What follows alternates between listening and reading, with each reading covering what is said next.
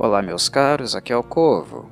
Hoje falarei de um filme argentino independente de excelente qualidade que não pode passar batido de jeito algum, principalmente para aqueles que gostam né, de uma temática demoníaca, um filme de possessão.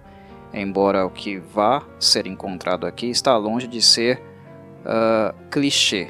Tem ideias muito interessantes, tem ideias que contextualizam estão diretamente ligadas com as crenças de países sul-americanos de tradição uh, cristã.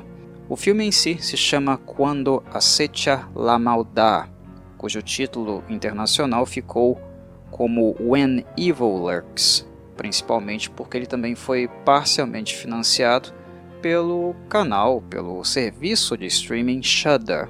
Por sinal, ele é o primeiro filme de língua espanhola que teve uma participação direta da Shudder na sua produção. A Shudder é um serviço de streaming que tem alguns filmes clássicos, de vez em quando aparece alguma coisinha interessante por lá, filmes antigos de bom gosto, de bom tom, e também ele é repleto de produções independentes, filmes que nem sempre alcançam um nível de qualidade minimamente desejado. Tudo isso é verdade. Porém, quando acecha la When Evil Lurks é um excelente filme, de excelente bom gosto, bem conduzido, bem ambientado, com boas ideias, que fica um pouquinho cansativo, um pouquinho, ele perde um pouquinho, né, a mão, a peteca cai um pouquinho na meia hora final, é verdade, mas uh, quando se coloca a questão da temática escolhida em evidência, analisa-se como ela é abordada e comparando-a também com uma outra produção que usa um nome de uma franquia consagrada, tem um título pesado, e é claro, estou falando de The Exorcist, que também foi lançada agora no segundo semestre, The Exorcist Believer, uma produção lá da Blumhouse que gastou 30 milhões de dólares para ser feita, arrecadou bastante. Quando a gente compara When Evil Lurks com The Exorcist Believer, nós percebemos o que há de fato de errado na indústria, como ela está muito mais interessada né, em ganhar dinheiro, em fazer dinheiro, em arrecadar, do que necessariamente expor público, expor os centros a filmes de boa qualidade, com boas ideias. The Exorcist não tem qualidade. E é claro, estou falando de The Exorcist Believer, o filme de David Gordon Green, com o roteiro de Danny McBride, que já haviam né, feito muita merda lá com os filmes que eles fizeram também para, para Blumhouse, né, uh, da franquia Halloween. Vários e vários erros. Pessoas que conseguiram arrecadar bastante dinheiro, já que aqueles filmes lá fizeram muita grana, né, eles levaram muitas pessoas para o cinema, muita gente foi assistir Halloween, então os três filmes que eles fizeram foram superavitários, e isso motivou a Blumhouse a continuar com eles e deixá-los também investir na franquia The Exorcist. E o filme deles, pelo menos o primeiro, como era esperado, né, nós já tínhamos indícios de que eles não tinham capacidade para um filme como esse, uh, não tem boas ideias, não tem boa imersão, não tem uma boa discussão, tem uma boa premissa, mas, como nós vimos em Halloween, Danny McBride e muito menos o Gordon Green são capazes de desenvolver a ideia, de discuti-la, de levá-la para um âmbito sensível e também um âmbito intelectual. Eles são incapazes de fazer isso. Sem falar que o filme deles também não tem uma boa imersão, não tem uma boa ambientação. E quando acecha La Maldad, este filme argentino aqui, o Evil Lurks, Uh, também é lançado na mesma época, né? Ele foi vinculado ao serviço da Shudder, se eu não me engano, uh, recentemente, né? Embora ele já tenha sido visto, em, eu acho que desde o início de setembro por aí. Quando ele sai ao mesmo tempo que The Exorcist Believer, é um momento interessante para nós refletirmos de fato como a indústria funciona, como ela é completamente dinheirista, como ela não tem o menor uh, interesse em, de fato, educar né, o, seu público para cinema, como o cinema poderia ser feito, como ideias podem ser trabalhadas, como clichês não necessariamente uh, garantem né, um bom filme. Como um nome pesado de uma grande franquia não necessariamente garante um bom filme. Tudo que The Exorcist Believer poderia ser, When Evil Lurks é. Um filme muito pobrezinho, um filme independente, feito aqui do lado, pelos nossos irmãos argentinos. O filme ele é dirigido por Damian Rugna e o roteiro também foi escrito por ele. E a diferença deste modesto filme argentino para The Exorcist Believer, é claro, é a falta de orçamento, mas na falta de orçamento que todo filme independente, né, que é amado, pensado, sonhado por anos e anos a fio, né, o que todo diretor ou produtor independente sempre deseja fazer, colocar o seu bebê, dar a luz ao seu bebê de fato, né, levá-lo às telas, o que, que esse filme tem que The Exorcist Believer não tem? Paixão paixão, interesse, amor. É um bebezinho né, do horror. É um filme macabro, tenebroso, mas que foi pensado, amado, até mesmo sonhado né, por vários e vários anos. Uh, Damian Rugna com certeza viveu esse filme por vários e vários anos e sempre aguardando de fato uma oportunidade para trazê-lo né, à luz, fazer com que ele de fato se concretizasse materialmente. Esse filme aqui, ele não é apenas interesse econômico. Esse filme aqui não é apenas o uso de uma propriedade intelectual consagrada, né, de uma outra pessoa que lá no passado conduziu o seu bebê também de forma né, módica e alcançou sucesso. Uh, não é uma obra que foi utilizada porque ela já é consagrada, entendem? Quando a gente pensa no primeiro The Exorcist, o filme do Friedkin, uh, era um filme bastante simples, mas ousado, com uma mensagem. Né? Uh, o Blatt, no seu livro, e o Friedkin, no seu filme, eles tinham mensagens fortes. Eles tinham uma pretensão forte. Mas com certeza os dois não esperavam que The Exorcist, o primeiro filme deles, uh, fosse assim chocar uma, uma geração, fosse ser tão né, uh, profundamente relevante para uma discussão não apenas religiosa, mas também moral da sociedade. E por isso o filme marcou. Mas aquele filme lá foi um filme que foi amado em suas ideias, amado em sua escrita pelo Blatt e também né, uh, pela sua forma cinematográfica, lá com Friedkin, William Friedkin. Amor, né? E são películas amadas, que houve ali né, uma, uma cota suficiente de interesse, de suor, uh, sangue e lágrimas sendo derramadas. O que a Blumhouse faz, David Gordon Green faz, Danny McBride faz, é apenas pegar uma obra consagrada, né, que com certeza vai atrair atenção, porque suas sequências ao longo dos anos não foram boas e faz muito tempo que ninguém vê nada relacionado a The Exorcist, embora tenha uh, ido ao ar né, uma série de televisão não muito tempo atrás, com a Dina Davis inclusive no, no elenco, mas não chegou ao conhecimento de fato do grande público. Fazia muito tempo que The Exorcist não ganhava um título, então claramente o filme atrairia né, a atenção, mesmo que né, nas cadeiras chefes mais à frente do projeto uh, estejam duas pessoas que claramente se mostram muito inaptas ao horror, como é o David Gordon Green e o Danny McBride.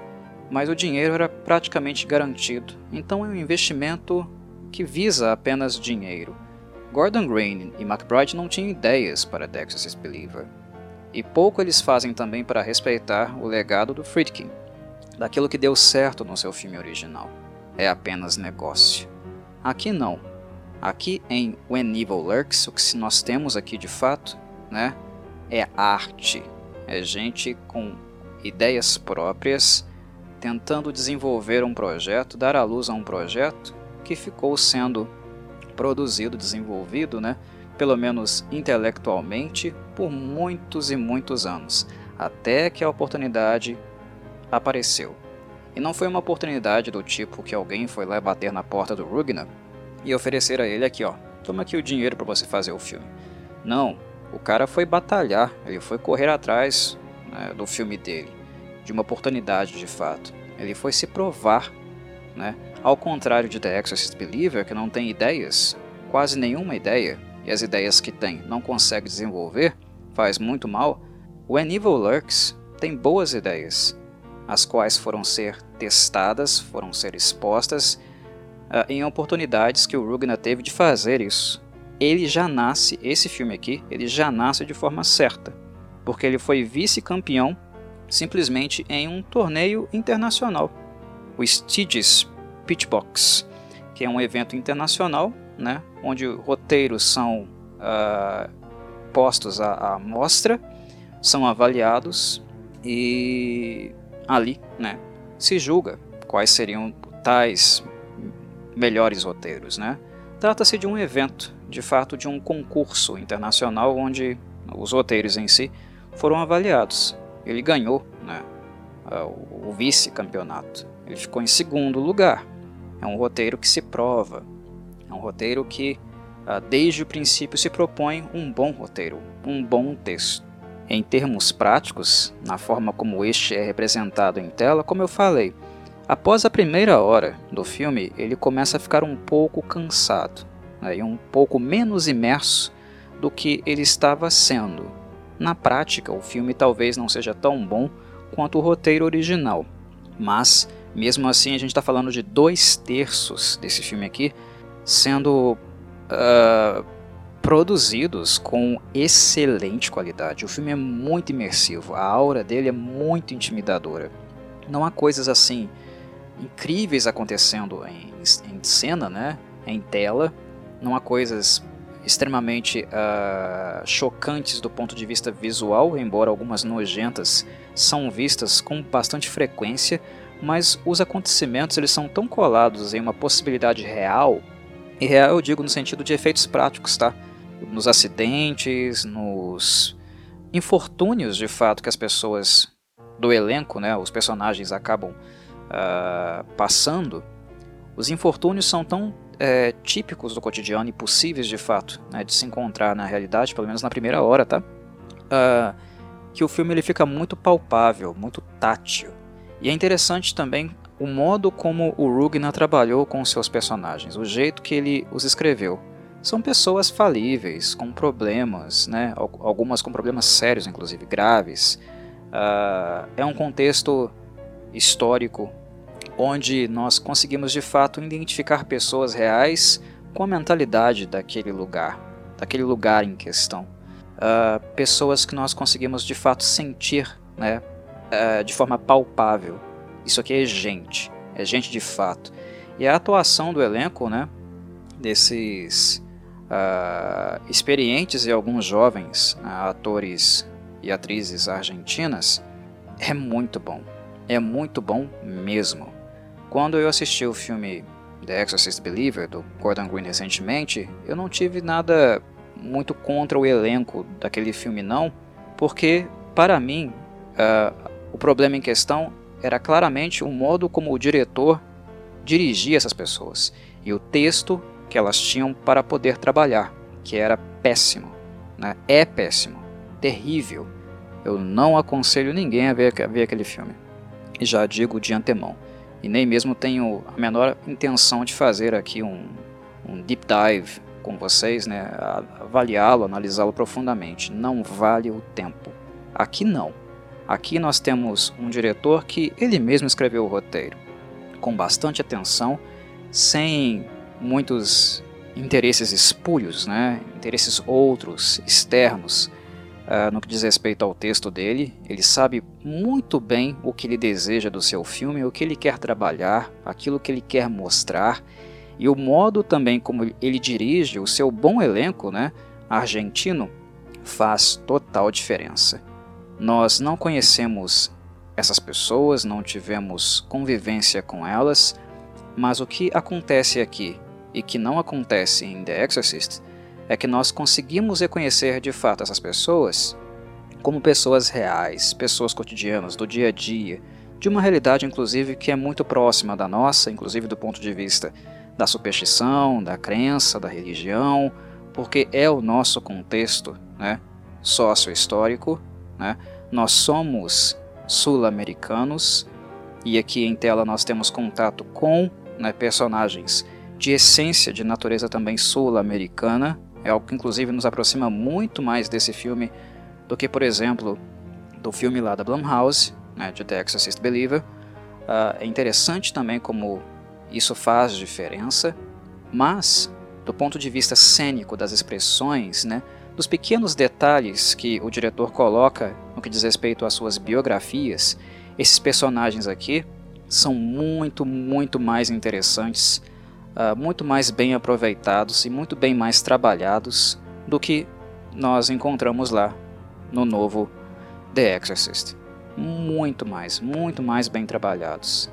Em The Exorcist Believer nós temos um completo povoamento da película de várias e várias pessoas, mas seus credos não são trabalhados, não são aprofundados. E em muitas situações, né, aquelas, aquilo que eles são, aquilo que so, seus credos são, a essência daquilo tudo, não é abordado, é, é, são coisas apenas que são jogadas ali no contexto, simplesmente para coexistirem. Mas não há uma discussão, não há uma problematização, não há uma reflexão. Aqui não. Aqui nós somos apresentados a elementos de fato culturais, né, a credos, superstições, enfim, a um mitos de fato que perpassa a questão do mal, da, da uh, possessão demoníaca em um determinado contexto histórico.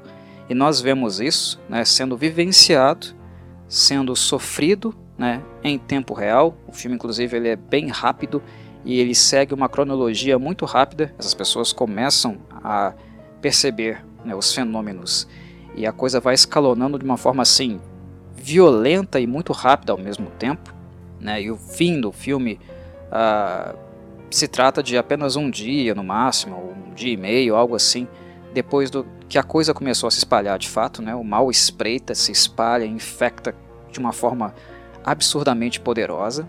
E é interessante que no decorrer né, dos acontecimentos, nós conseguimos observar né, um pouco da, de onde essas pessoas vinham, do que eram as suas vidas, os problemas que elas enfrentavam naquele momento e como o mal pega aquilo que é negativo, aquilo que já é problemático em suas vidas e piora mil por cento, mil por cento, como ele vai infectando todo mundo como ele vai destruindo ainda mais vidas que já eram problemáticas e já estavam em um estado de semi-destruição. É bem interessante, é um filme que é muito mais dramático, e é mais dramático do que The Exorcist Believer, por quê? Porque afeta de fato as pessoas e os elencos em si por causa não da capacidade cênica de atores e atrizes. Eu não aponto o dedo para ninguém lá da produção de The Exorcist. Não é culpa do elenco mas do modo como um diretor e um roteirista pensa essas personagens e o modo como o mesmo as humaniza. Nós não conhecemos os personagens aqui apresentados, não tivemos contato com eles, mas eles são táteis, críveis, né? e o modo como eles são conduzidos, no caso os atores e atrizes, nos leva a, a ter algum tipo de sentimento para com eles. Não é né, uma apreciação da obra não empática. Na verdade, quando aceite la maldade, When Evil Lurks, o que de fato esse filme faz é nos aproximar cada vez mais né, do drama que eles estão vivendo, mesmo que eles sejam né, personagens falíveis, com problemas e questionáveis é, em grande parte né, daquilo que nós uh, estamos conhecendo deles, que é uma coisa que também não é entregue assim de mão beijada desde o princípio. Né? Não há aqui uma representação daquilo que os personagens são em um começo onde o que eles são em si já é tudo entregue de bandeja. Como acontece lá em The Exorcist Believer. Desde o início do filme, nós sabemos exatamente o que são aquelas personagens e temos uma clara, uma clara ideia, né, que é de fato um pouco previsível, daquilo que vai acontecer em seguida. Aqui não. Neste filme argentino, o que nós temos contato é com pessoas desconhecidas e que nós vamos conhecendo-as pouquinho a pouquinho com o passar do tempo. Inclusive, aquilo que tá, de fato é o seu principal dilema, né? as suas questões familiares, que são bem conturbadas, né? muito, muito conturbadas. Mas eu não vou falar muito sobre isso para não tirar ah, o sabor de fato daqueles que vão conferir esse excelente filme argentino, que, embora não seja gráfico, eu repito, ele é pesadinho, viu? Ele é pesadinho sim. O mal aqui ele é sentido, mas ele não precisa de um grafismo muito grande para intimidar. O que intimida é o modo como esse mal, de maneira muito rápida, muito medonha, muito imunda, a forma como esse mal destrói vidas. E não apenas vidas adultas, vidas de famílias, vidas de crianças e tudo o que está pela frente. O mal aqui é uma doença, uma doença que afeta pessoas, afeta o ambiente ao seu redor, afeta objetos, é algo que se espalha de uma maneira muito medonha e quase impossível de fazer frente. É trágico, é dramático e é um contexto também, de fato, muito desesperançoso. Não há muito o que esperar em termos de redenção, né? Ou um cenário de maior felicidade. O mal ele destrói tudo. Ele acomete a tudo e corrompe a tudo, né? O mal aqui não está apenas dentro de um corpo, né? Uh, parasitando um corpo e nesse sentido usando aquele corpo para machucar outras pessoas. Não. Ele infecta. Ele infecta tudo o que toca. Ele utiliza de um corpo né, para de fato nascer ou renascer. Eu acho que talvez nascer seja o verbo mais adequado, mais coerente para um contexto como esse. Mas, mesmo parasitando um corpo de origem, tudo que esse corpo entra em contato, tudo que esse corpo tem algum tipo de relação, esse mal se espalha, esse mal se infecta. E como eu falei, ele não infecta apenas outros corpos, ele afeta objetos. Objetos materiais, roupas, roupas, simples roupas, né? ou um carro, ou sei lá, qualquer coisa que tenha tido algum tipo de contato com ele. Ele afeta o ambiente como um todo. Ele marca, ele macula tudo ao seu redor. E é um conceito de possessão interessante, porque ele transcende, de certo modo, também a questão espiritual. Não é só os espíritos, as almas que são marcadas. É tudo que é bom, é tudo que é útil, é tudo que é nossa produção, é tudo que envolve de fato a experiência humana, a existência humana. Não apenas aquilo que nós somos, né, do ponto de, de vista físico e material, mas também intelectual, uh, também criativo, é tudo o que diz respeito a nós. O que nos rodeia, grande parte daquilo que nos rodeia estava, estava aqui antes da gente, né? A natureza, todos os seres vivos uh, que a compõem, tudo isso estava aqui e tudo isso é infectado. Mas o mal também infecta tudo aquilo que nós criamos. Nossas moradas, nossos objetos de pertença, uh, tudo que é bom, tudo que é bom, tudo que nós criamos. Esse mal ele afeta, ele infecta. E isso é bem, bem interessante, principalmente com o modo de retratação que o, o Damian Rugner escolheu aqui. É um filme muito simples, um filme muito curto, que se assiste facilmente, né? uma simples sentada, a gente nem vê o filme passar, pelo menos aquilo que eu falei, né? na primeira hora a gente não vê passar.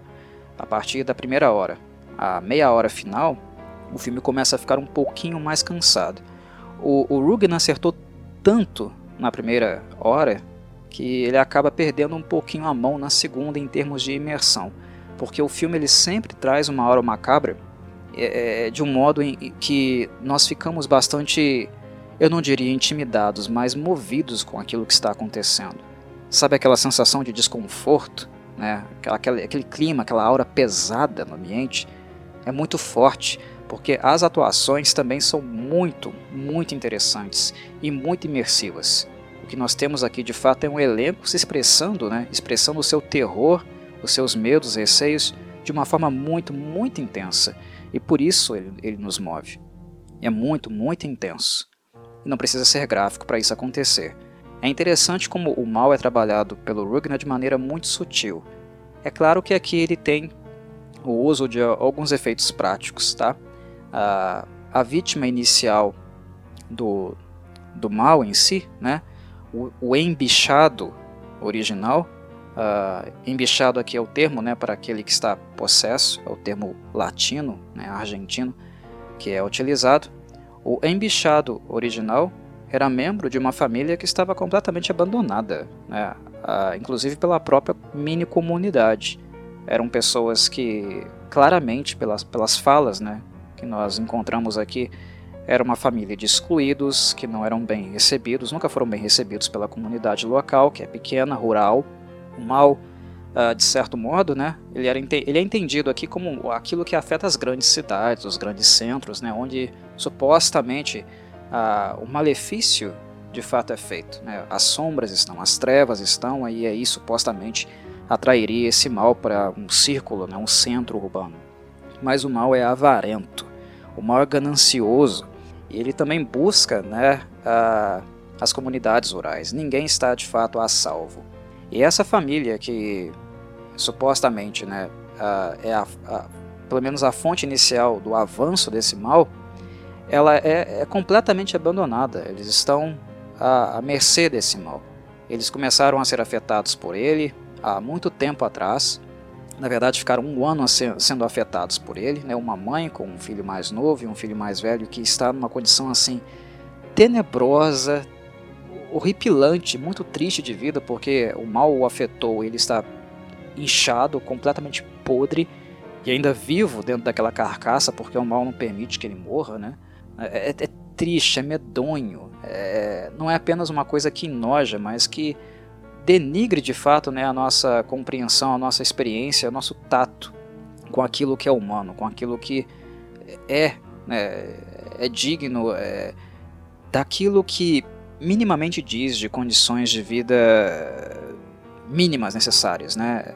É o mínimo de dignidade. É uma família muito abandonada, cara. E isso é, é, não apenas o mal em si, né, o sobrenatural, o fantástico, nos afeta nesse sentido, mas nos afeta também no sentido da indignação daquela velha senhora. Imaginar tudo o que ela passou por um ano com aquele né, parente, né, o filho deitado, no, afetado na cama, com o mais novo, eles não têm ninguém. Como eles estão comendo, ah, o que, que ela passa, né? Eles passam dia a dia com aquela coisa imunda ali afetando um parente, alguém de né, é, estima. É, tenebroso só de imaginar essas coisas. E depois, quando nós percebemos de fato o modo como eles são tratados, e continuam sendo maltratados aqui, né, no decorrer do filme, é uma coisa que já nos afeta, entendeu? Não é só o mal sobrenatural que nos afeta. Esse filme também nos afeta no sentido da dignidade, nos afeta no sentido moral mesmo, né, humano da coisa. E é por isso que ele de fato é, é interessante, ele é marcante. E isso continua, porque a partir do momento que o mal ele ganha uma proporção gigantesca e começa a se espalhar, ele também vai afetar nesse nível outras famílias, né? outras pessoas, daqueles que se envolvem aqui. Como o Rugna não tem muito dinheiro para fazer coisas absurdas, e isso é positivo, tá? Isso é bem interessante porque é, isso o obriga, né, de fato, a criativamente pensar em cenas e contextos mais críveis, mais táteis, os mesmos acabam sendo bem mais eficientes do que, sei lá, gente andando pelas paredes, torcendo a cabeça e fazendo peripécias é, inumanas, digamos assim, né, impossíveis. A coisa aqui é muito mais tátil, muito mais crível. E o mal aqui ele é muito sutil, mas é uma sutileza né, que é exibida, que é traduzida em coisas que não são over the top, mas que ao mesmo tempo acabam sendo muito intimidadoras por causa dessa sutileza, pelo fato delas serem possíveis, né, e perceptíveis em um nível real. Como por exemplo, a cena da cabra. A esposa de um dos fazendeiros, né, um fazendeiro importante da comunidade ali, uh, ela percebe que tem alguma coisa errada nas cabras, uh, que eles possuem. Uma mulher que inclusive está grávida. Uh, o que já também coloca aí uma camada adicional né, de nervoso na gente, porque a gente teme também pela vida daquele bebê que está né, no ventre dela. Uh, e o mal está ali. Mas aquela cena da cabra, por exemplo, né, as cabras estavam ali todas organizadinhas, juntinhas, e ela percebe que tem uma cabra no meio das cabras que está diferente. E é interessante como o Rugna é inteligente. Ele é muito inteligente. Ele faz coisas extremamente simples. Ele não tem assim altas também técnicas e peripécias uh, do ponto de vista da direção. É tudo muito simples, muito simples mesmo. Mas o modo como ele utiliza de conceitos simples é, é o que de fato é interessante, o que torna as suas escolhas e esse filme dele aqui bastante inteligente no modo como lida com a temática da possessão. A mulher fala sobre as cabras, e imediatamente, como era de se esperar, nós ficamos preocupados com as cabras. A gente passa a olhar né, para aquele bando de cabra que está ali no cercadinho, aquele grupo que está ali, e a, a lente dele né, vai focando, vai passando por elas, e a gente não vê nada de diferente. Pô, só tem cabra ali. É cabra, tem aqui uma cabra, uma cabritinha aqui, uma alcolar, não tem nada de diferente. E aí o marido sai, né, furioso da casa, que ele já estava transtornado porque né, as terras dele, né, os negócios dele, ele já temia, né, pela derrocada de tudo. Ele sai com uma espingarda de dentro da casa, se aproxima do cercado e dispara para cima. E o que se espera, o que de fato se espera, né, é que os animais, é claro, eles vão se assustar e vão correr, né, eles vão partir né, por algum para uma direção oposta de preferência disparada. E é exatamente isso que acontece. E todas as cabras fazem isso, exceto uma. Uma fica ali plantadinha onde ela estava. E aí, né, a câmera do Rugna foca nessa cabra. É tenebroso, tenebroso. E vejam bem, observem, não tem nada gráfico aqui over the top, nada. São sutilezas. É o modo como o mal não se intimida e como ele tenta intimidar né, as pessoas. É aí, nessa sutileza, que se encontra de fato a inteligência. E os gestos né, seguintes são todos eles também o que? Sutis, mais sutis ainda, mas ao mesmo tempo muito intimidadores.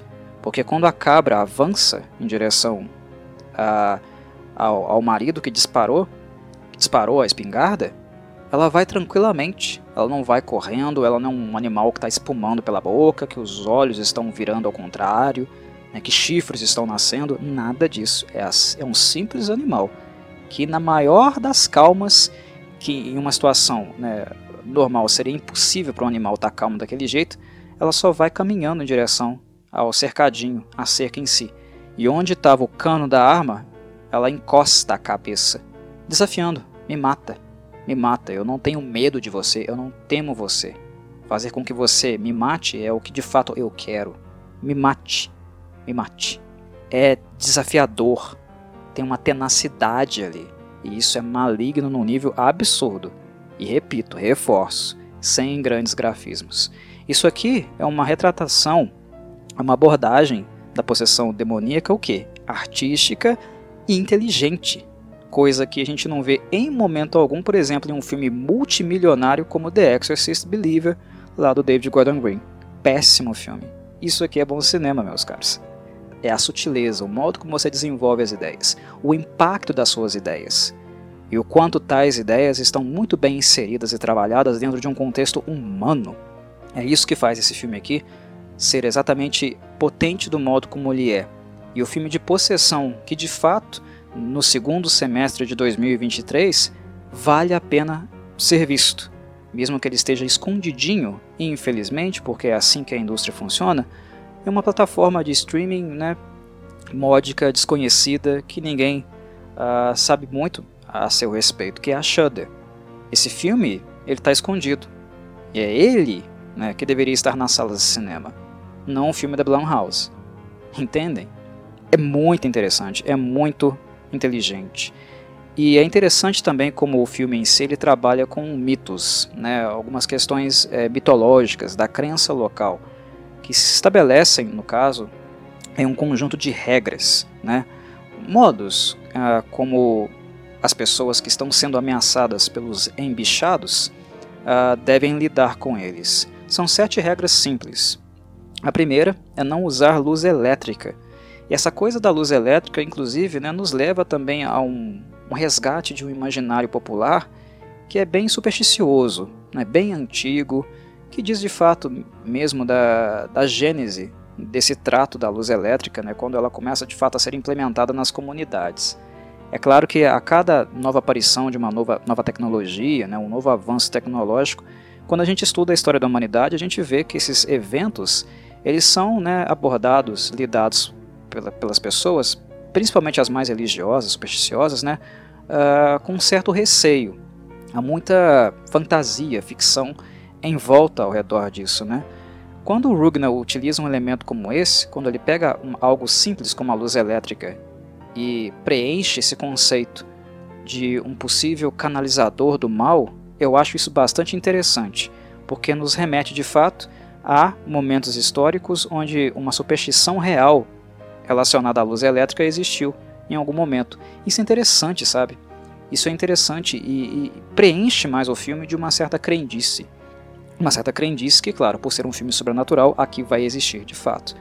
Enfim, a primeira regra é não usar luz elétrica, porque a sombra produzida pela luz elétrica, segundo né, aqueles que lidam aqui e conhecem os embichados, atrai mais as, as, trevas. As sombras atraem o mal. Então não pode usar luz elétrica quando tem um embichado na, na região, né, rondando, espreitando. Uh, não ficar perto dos animais, né, porque claramente se nota, com o exemplo da, da cabra, por exemplo, por exemplo né, uh, que uh, os animais são suscetíveis à possessão. A terceira regra é não levar nada né, que esteja perto dos embichados. Aquilo que eles tiveram contato, né, um mínimo contato que seja, você tem que descartar. Tem que descartar. Porque o mal aqui, como eu mencionei, né, é algo que corrompe, infecta de uma maneira absurdamente rápida. E é interessante, né? E ao mesmo tempo aterrorizador perceber isso acontecendo na prática. Por exemplo, a, a figura paterna do filme, que está indo atrás dos seus, dos seus filhos, no caso, né? Na casa da esposa, que inclusive ele está com ordem judicial de não se aproximar deles, né? Ou seja, ele é um sujeito problemático. Mas ele sabe né, o que está acontecendo em relação aos, aos embichados. Ah, ele tenta é, chegar na casa dele, onde a esposa dele mora, né, com um, um novo companheiro, eles tiveram uma filha também uh, juntos, né, e ele está tentando tirar os filhos da casa. E ele não deixa tudo para trás. Ele vai com, com a caminhonete dele, com as roupas que ele estava usando, quando na primeira vez ele tentou, ele entrou em contato lá com o embichado, né, inclusive de uma forma assim horrorosa. Eles apenas tentaram se ver livres daquele corpo, né, daquele pobre coitado que tinha sido uh, atormentado, estava sendo atormentado, né? Originalmente. Cara, é tenebroso tudo que acontece nesse filme aqui. Do ponto de vista de fato moral. É, é muita crueldade que acontece na prática. Mas enfim. Ele estava infectado. E tudo o que diz respeito a ele. Inclusive a própria roupa do corpo dele. Então quando o, o, o cão da família da esposa, por exemplo, ele chega até ele e lambe a roupa dele, ele estava tentando trocar de roupa, né? Ele estava pedindo o, o marido da, da ex-esposa, para emprestar uma roupa para ele. Enquanto ele se despia, o cachorro vai até o chão e lambe a roupa. Lambe os trajes dele, que ele estava usando. Né? E ali é um estalar de dedos. O bicho é afetado. E, e aí o que, o que se sucede de fato é uma representação de uma cena, de uma situação que nós, uh, de maneira previsível, de fato esperamos na realidade. Porque a, a esposa desce, começa uma discussão com, com, com com seu ex-marido, que não devia estar ali, tem uma ordem judicial para não pisar ali. Né? enquanto os adultos estão brigando, discutindo, o cachorro está andando pela casa. E tem as crianças pequenas. Inclusive tem uma menininha pequenininha ali. Enquanto os adultos discutem, né, os adultos se agridem, o mal, né, ordinário como é, maléfico como é, ele vai atrás de fato das vítimas que de fato interessam a ele, sabe? Porque os adultos já estão corrompidos. A corrupção deles é, é uma questão de tempo. Eles não são né, o alvo mais desejado.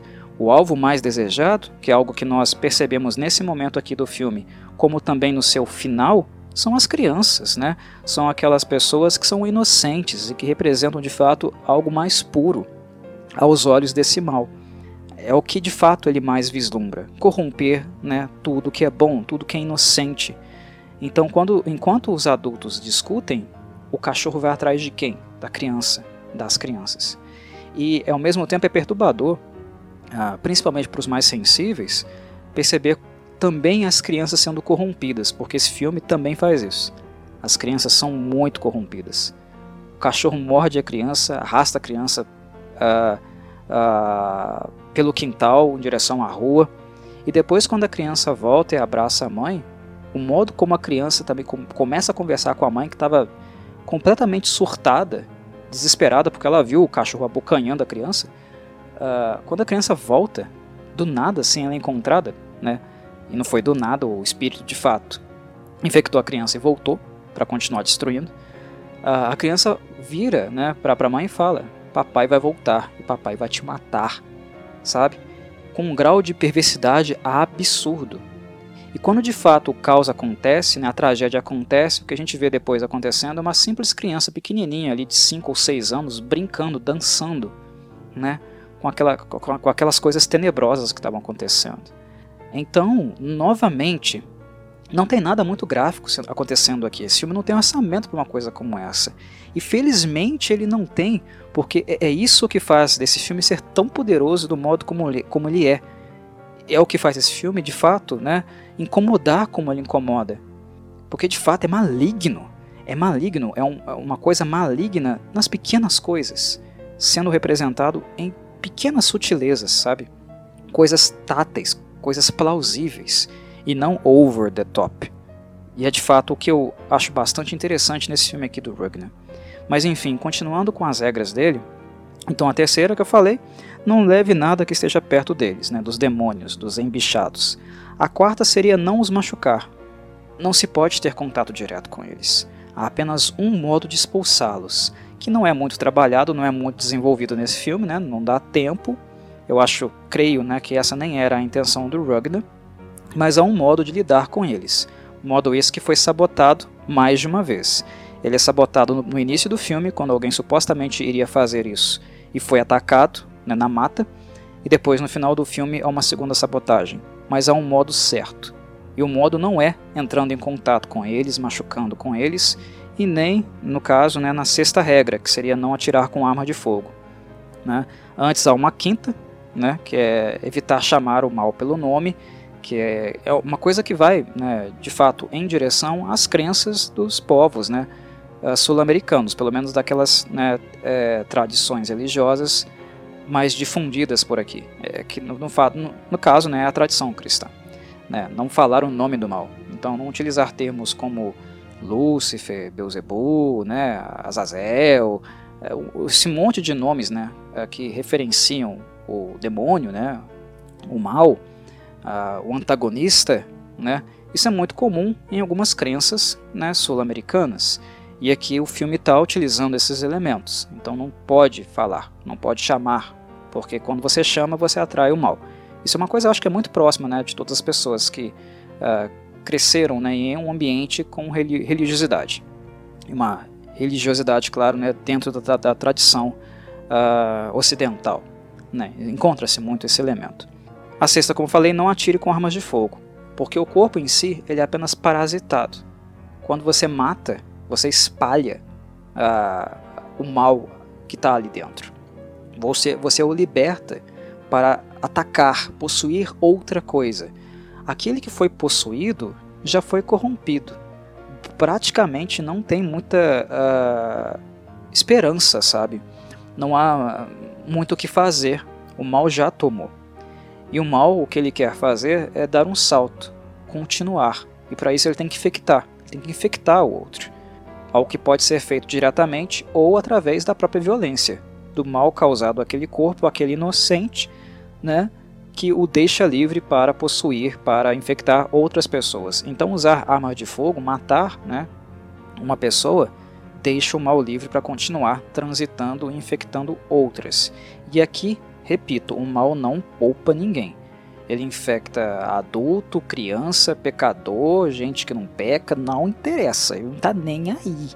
Ele não tá nem aí. Não, não existe esse negócio. Eu sou puro. Eu sou puro. Eu vou na igreja todo final de semana. Né? Eu comungo. E o diabo. A quatro, não existe isso aqui. Não há escapatória.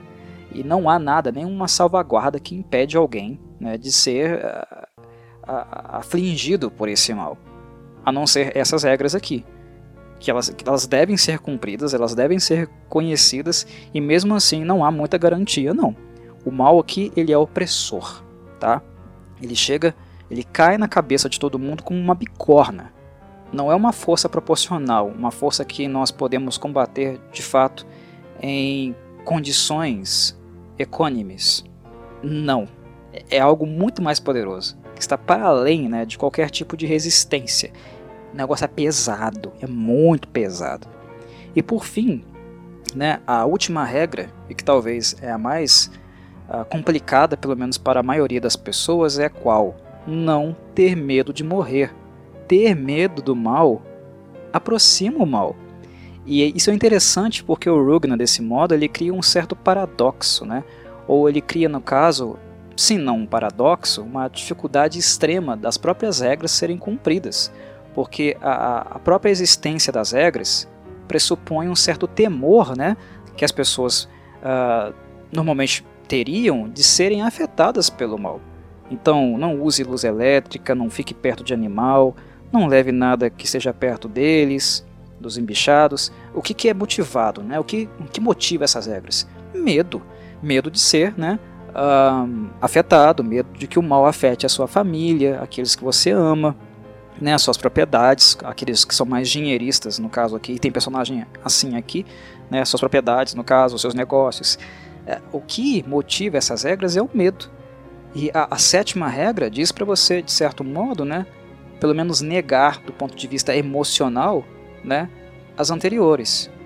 É seguir as anteriores de um jeito mecânico, robótico, né, não uh, afetado emocionalmente, apenas prático, apenas pragmático. É cumprir essas regras do, de um ponto de vista completamente pragmático. Você não deve ter medo.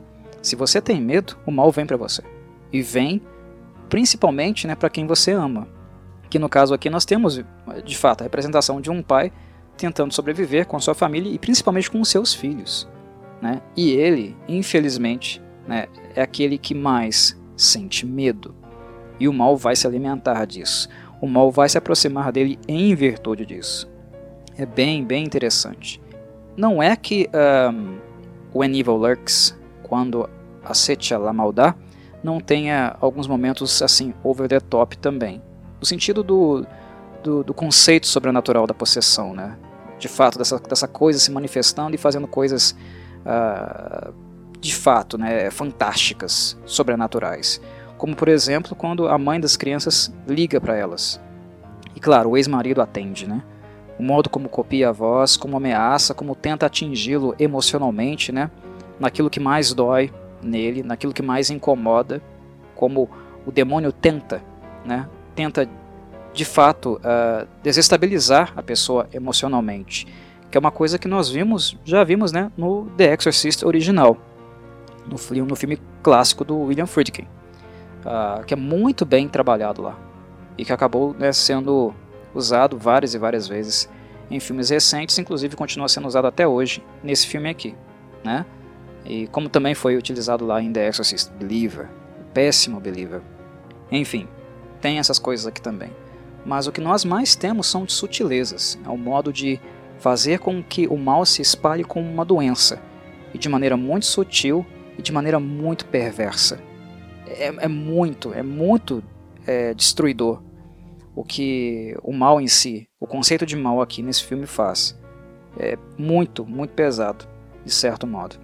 Enfim, uh, eu poderia falar mais coisas, eu poderia entrar mais em detalhes em algumas cenas, mas o meu objetivo de fato é apresentar o conceito, as ideias é, para onde né, as pessoas envolvidas, no caso a mente criativa aqui, que é o Rugna, queria levar esse filme e não, não tanto assim contá-lo para vocês, né, mas fazer com que vocês tivessem uma ideia básica do, daquilo que esse filme é né, e do que de fato faz esse filme muito interessante e o melhor título uh, sobre possessão, sobre o mal, né, uh, algo demoníaco que vocês vão encontrar no segundo semestre de 2023. É muito, mas muito, uma, assim, um abismo, uma grande imagem. Esse filme é muito superior a The Exorcist Believer. É um filme que de fato vocês devem assistir e não perder tempo com aquela tranqueira do David Gordon Green, que infelizmente rendeu né, rios de dinheiro uh, para a Blumhouse, para os envolvidos, né, para quem tem os direitos autorais, uh, e com certeza vai, de fato, ele vai continuar possivelmente vai continuar né, com os filmes seguintes e terminar a tri trilogia que eles uh, esperavam. A indústria, o mercado não é justo, não é justo. E filmes indie simples, mas com uma boa ideia, com dedicação, com, sabe, com um nível de envolvimento, gente que, que tem de fato algo a dizer, uh, filmes desse, dessa natureza são muito melhores do que esses grandes blockbusters. E When Evil Lurks, eu achei excelente sair na mesma época do ano, né? A diferença de lançamento, disposição dos dois filmes é a diferença de um mês apenas, né? Eu achei muito oportuno ele sair nessa época, porque mostra muito bem que dinheiro em cinema nunca é tudo, nunca foi tudo. Não interessa o quanto um filme vende ou o quanto um filme utiliza para ser produzido. O dinheiro mínimo é necessário para poder fazer filmes, é claro.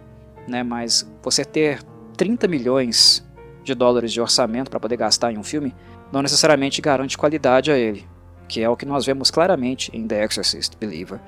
Quando um filme baratinho como esse aqui, produzido independentemente, né, com duas empresas argentinas, no caso a Aramucine e a Machado Filmes, em parceria com a Shudder, como um filme desse entrega um resultado muito, muito melhor. Assistam, assistam com certeza. When Evil Lurks. Excelente filme de possessão demoníaca, que não se apega, não uh, usa os velhos e velhos clichês e não está com medo de experimentar, com medo de arriscar e incomodar, no caso, a sua audiência, né, o seu público-alvo, de outras maneiras. Ótimo filme argentino. Os hermanos têm muito a se orgulhar. Obrigado a todos que ouviram e saudações Corvides.